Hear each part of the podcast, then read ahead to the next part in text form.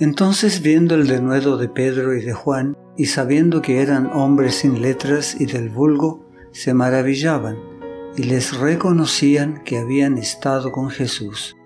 Y viendo al hombre que había sido sanado, que estaba en pie con ellos, no podían decir nada en contra. Entonces les ordenaron que saliesen del concilio y conferenciaban entre sí diciendo, ¿qué haremos con estos hombres? Porque de cierto señal manifiesta ha sido hecha por ellos, notoria a todos los que moran en Jerusalén, y no lo podemos negar.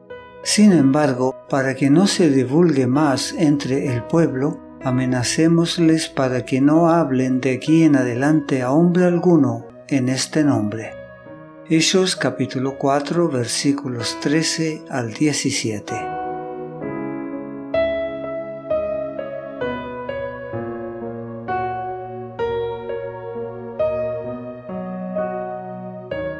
El sello de Cristo fue puesto sobre las palabras que Pedro pronunció en su defensa, y el semblante del discípulo fue iluminado por el Espíritu Santo.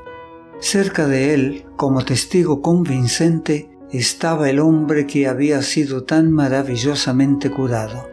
La comparecencia de este hombre, que pocas horas antes había sido un inválido indefenso y ahora estaba perfectamente sano, añadía un testimonio de peso a las palabras de Pedro. Sacerdotes y dignatarios del pueblo guardaron silencio. Los magistrados fueron incapaces de refutar su declaración. Se habían visto obligados a escuchar lo que más deseaban no escuchar, la verdad de la resurrección de Cristo y su poder, mientras estaba en el cielo, de hacer milagros por medio de sus apóstoles en la tierra. El milagro supremo de Cristo, la resurrección de Lázaro, había sellado la determinación de los sacerdotes de librar al mundo de Jesús y de sus maravillosas obras, que destruían rápidamente la influencia que ellos tenían sobre el pueblo. Lo habían crucificado, pero aquí había una prueba convincente de que no habían puesto fin a la realización de milagros en su nombre ni a la proclamación de las verdades que él había enseñado. La noticia de la curación del paralítico y la predicación de los apóstoles habían llenado Jerusalén de excitación, y para encubrir su perplejidad y deliberar entre sí, los sacerdotes y gobernantes ordenaron que se sacara a los apóstoles del concilio.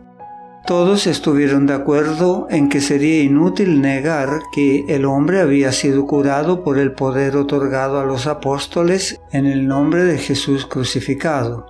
De buena gana habrían encubierto el milagro con falsedades, pero esto era imposible porque se había realizado a plena luz del día ante multitud de gente y ya había llegado al conocimiento de miles de personas intuyeron que había que detener la obra de los discípulos o Jesús ganaría muchos seguidores.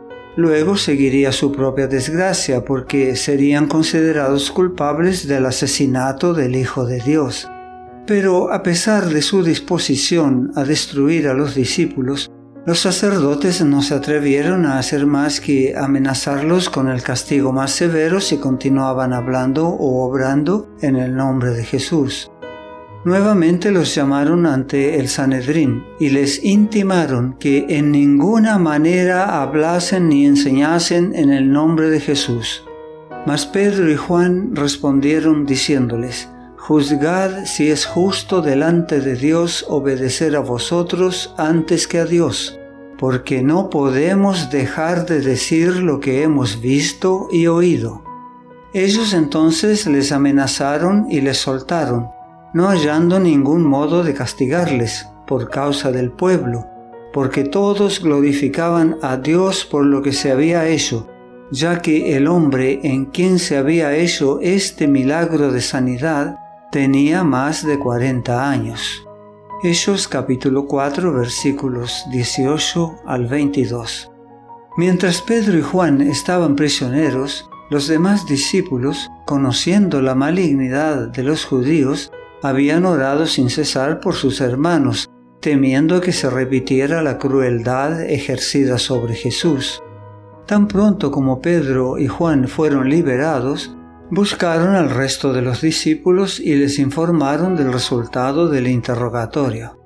Y ellos, habiendo oído, alzaron unánimes la voz a Dios y dijeron, Soberano Señor, tú eres el Dios que hiciste el cielo y la tierra, el mar y todo lo que en ellos hay, que por boca de David tu siervo dijiste, ¿Por qué se amotinan las gentes y los pueblos piensan cosas vanas?